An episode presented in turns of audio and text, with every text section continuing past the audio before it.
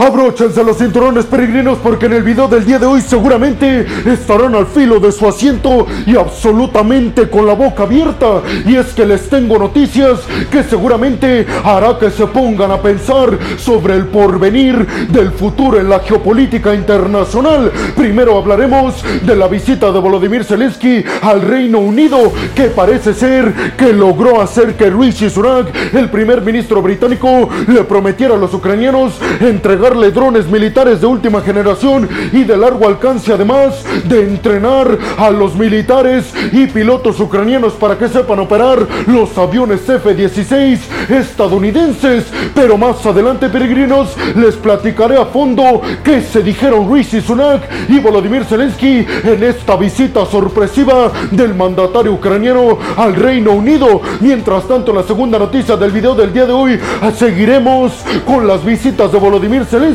pero esta vez con la visita que realizó a Francia, en donde Macron también le prometió apoyo militar para antes de que empiece la contraofensiva ucraniana. Finalmente, la tercera noticia del video del día de hoy, abordaremos la visita también de Zelensky, pero Alemania, la principal potencia europea, que por cierto, peregrinos, las relaciones entre Alemania y Ucrania no son tan buenas. Ese fue, dicen algunos, el principal objetivo de Volodymyr Zelensky con su visita a Berlín. Aguarden porque también les daré todos y cada uno de los detalles que abordaron en la mesa de negociación y de diálogo Volodymyr Zelensky, el presidente ucraniano, y Olaf Scholz, el canciller alemán. Mientras tanto, la cuarta noticia y segundo bloque de este video, nos iremos hasta las elecciones en Turquía. Y es que es un hecho, peregrinos. Las elecciones en Turquía se van a extender hacia la segunda vuelta. Es decir, que en estas próximas dos semanas, tanto el presidente actual Erdogan como su principal opositor, Kirik Daloglu, estarán compitiéndose ser el presidente nuevo en Turquía. Así que sí, peregrinos, parece ser que el legado de 20 años como líder turco de Erdogan está tal vez en los niveles más altos en riesgo. En la quinta noticia del video del día de hoy, nos iremos hasta Bakhmut y es que ya acaban de reconocer desde el conflicto entre Rusia y Ucrania, específicamente desde Bakhmut, que los ucranianos ahora sí han celebrado con éxito avances en el norte de la región de Bakhmut. Así que sí, peregrinos, parece ser que es inminente que Ucrania va a quedarse con toda esta región de Bakhmut ante los conflictos que están llevándose a cabo entre el ejército ruso y el grupo Wagner comandado por Prigozhin. Y en la última noticia del video del día de hoy, peregrinos, abordaremos la sorpresiva inasistencia que ha tenido Lukashenko, el líder bielorruso, en un montón de eventos oficiales, lo que hace dudar de su buena salud.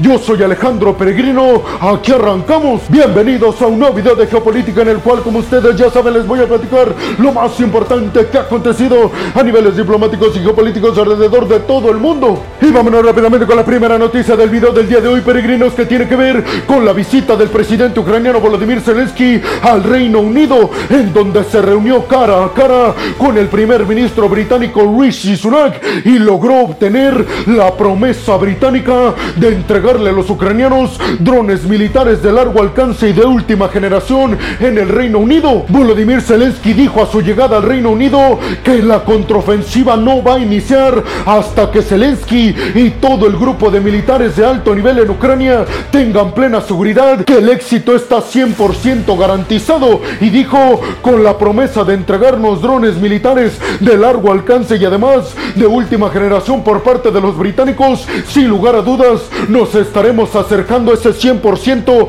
de certeza en cuanto a conseguir todos los territorios que nos han arrebatado ilegalmente los rusos. La sede de la reunión entre Zelensky y Rishi Sunak peregrinos fue el lugar en donde descansa el primer ministro británico, una residencia a las afueras de Londres, su casa de campo que se ubica a las afueras de Londres. Rishi Sunak, además de prometerle a Zelensky la entrega de estos drones militares británicos, también dijo que se llegó a un acuerdo para que el Reino Unido sea, escuchen bien esto, peregrinos, sea el Reino Unido el primer país que va a entrenar de forma básica este próximo verano a pilotos ucranianos. ¿Para qué creen ustedes si pensaron en entrenamiento y capacitación para que los pilotos ucranianos sepan operar los F-16 estadounidenses? Pues acaban de acertar en lo que acaban de pensar, peregrinos. Así que sí, se abre cada vez más la puerta para que los occidentales envíen F-16 a los ucranianos. Rishi Sunak además ratificó lo que yo ya les había comentado hace algunos videos al respecto de que el Reino Unido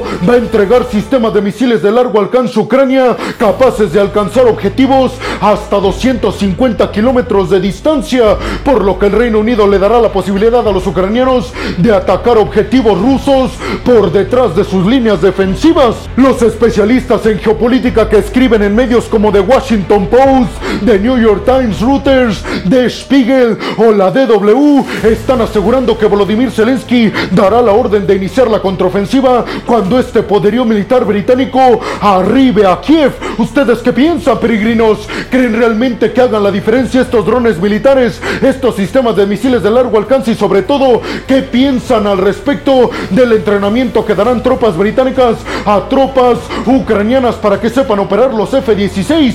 ¿Creen que es prácticamente inminente que los occidentales a mediados de este año entregarán aviones de combate Ucrania F-16 para enfrentar a los rusos? Y por último les preguntaría, ¿de qué más creen que hablaron Zelensky y Rishi Sunak en su reunión en Londres? Y vámonos rápidamente con la segunda noticia del video del día de hoy, peregrinos. Y es que previamente a la visita de Volodymyr Zelensky al Reino Unido, Zelensky visitó Francia, en donde se reunió cara a cara con el presidente francés Emmanuel Macron y este le prometió a los ucranianos la entrega de vehículos blindados y tanques ligeros. Escuchen bien, peregrinos, incluidos los vehículos de combate AMX-10. Y aunque no se especificó cuántos vehículos de este tipo van a enviar los franceses a Ucrania, en la prensa internacional se está especulando que serán docenas de estos. Macron además le dijo a Zelensky que Francia en estos momentos es de los países más protagonistas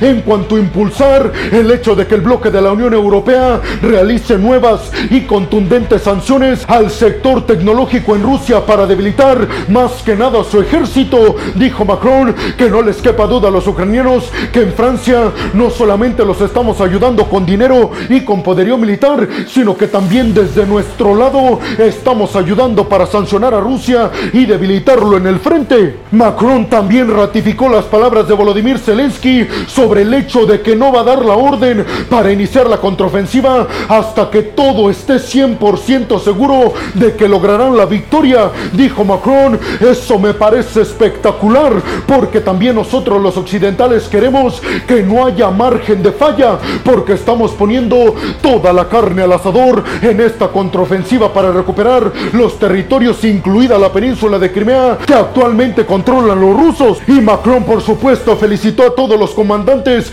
y a las tropas ucranianas en Bakhmut por la victoria que están consiguiendo cada vez más fuerte en contra de las tropas rusas y del grupo Wagner en esta región. Dijo Macron, es increíble lo que han hecho en cuanto a defender a Bakhmut, pero también en cuanto a sacar a más tropas rusas y a más mercenarios de Wagner. Lo han conseguido sin tanta ayuda con poderío militar occidental, por eso son unos completos y absolutos héroes. Macron además dijo en conferencia de prensa después de su reunión con Zelensky que en los próximos días intentará hablar vía telefónica con Vladimir Putin, en donde tendrá el objetivo, dijo Macron, de seguir persuadiéndolo a que saque sus tropas inmediatamente del territorio ucraniano. ¿Ustedes qué piensan, peregrinos? ¿Creen que estos vehículos de combate franceses que estarán llegando a Ucrania hagan también la diferencia o inclusive inclinen la balanza a favor de los ucranianos? ¿Creen realmente que Macron y Francia están intercediendo a favor de Ucrania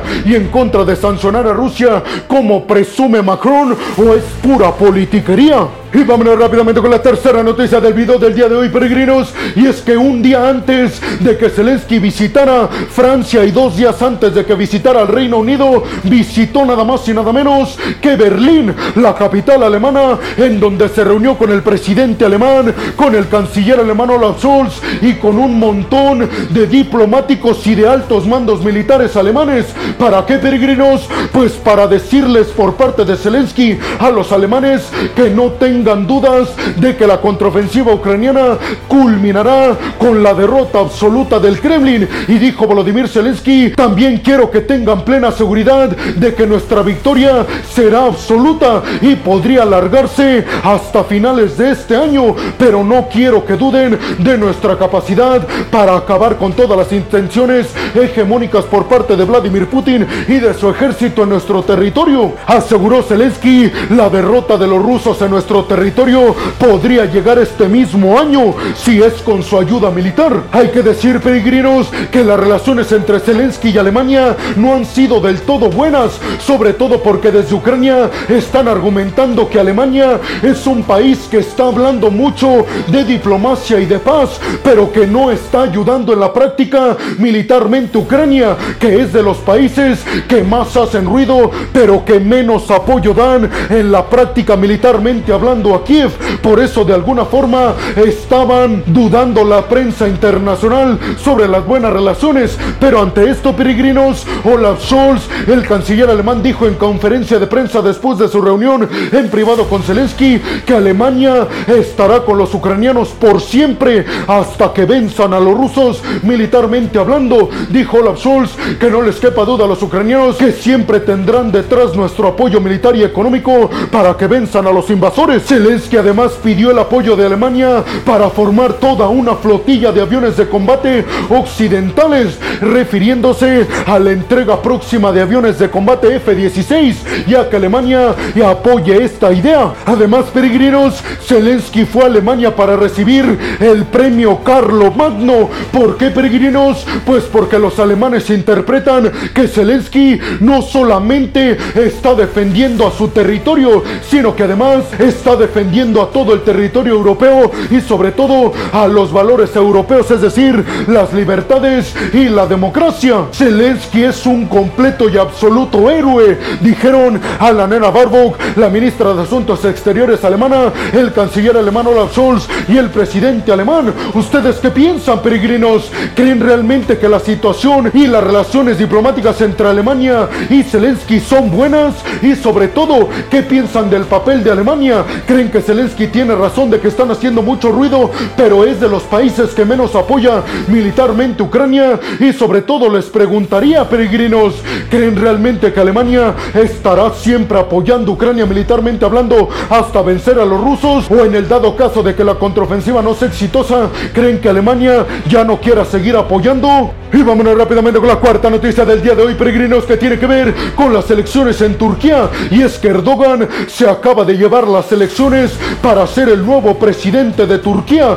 Pero les tengo unas malas noticias, peregrinos, para los que apoyan a Erdogan, que no contó con los votos necesarios, es decir, por encima del 50% de los votos para ser el presidente turco en la primera vuelta de las elecciones. Y dado que no consiguió el 50% de los votos, pues las elecciones turcas se extienden a la segunda vuelta, que será en dos semanas. Así que por primera vez, peregrinos, se pone en el mandato de más de 20 años por parte de Erdogan en Turquía, que podría ser arrebatado ese liderato por la oposición. Hay que decir, peregrinos, que Erdogan obtuvo el 49.39% de los votos, mientras que Kilik Daloglu obtuvo el 44.92% de los votos. Y hay que decir, peregrinos, que un tercer partido obtuvo casi el 6% de los votos. Por eso dicen desde las relaciones internacionales que al candidato que apoye este tercer partido será prácticamente el vencedor.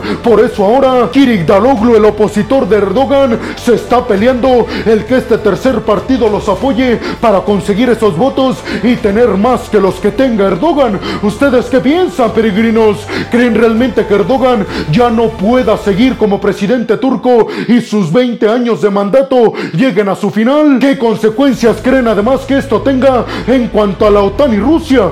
Y vámonos rápidamente con la quinta noticia del día de hoy, peregrinos, que viene desde Bakhmut. Y es que por fin las tropas ucranianas oficialmente acaban de celebrar con éxito una absoluta victoria en el frente en Bakhmut, específicamente en el norte de esta región. Hay que decir, peregrinos, que la batalla por Bakhmut entre rusos y ucranianos es la batalla más larga que ha habido durante esta invasión por parte de Rusia. Les repito, peregrinos, que la batalla por el control de esta región empezó desde desde agosto del 2022 y apenas parece ser que se inclina la balanza a favor de los ucranianos. Pero ustedes qué piensan? ¿Creen realmente que Bakhmut ya es del control de los ucranianos o creen que los rusos guardan un as bajo la manga? Sobre todo teniendo en cuenta que los ucranianos están luchando contra dos, contra el ejército ruso, pero también contra el grupo Wagner. Y vámonos rápidamente con la sexta y última noticia del día de hoy, peregrinos, que viene desde Bielorrusia. Y es que el líder bielorruso Lukashenko ha estado ausente en varios discursos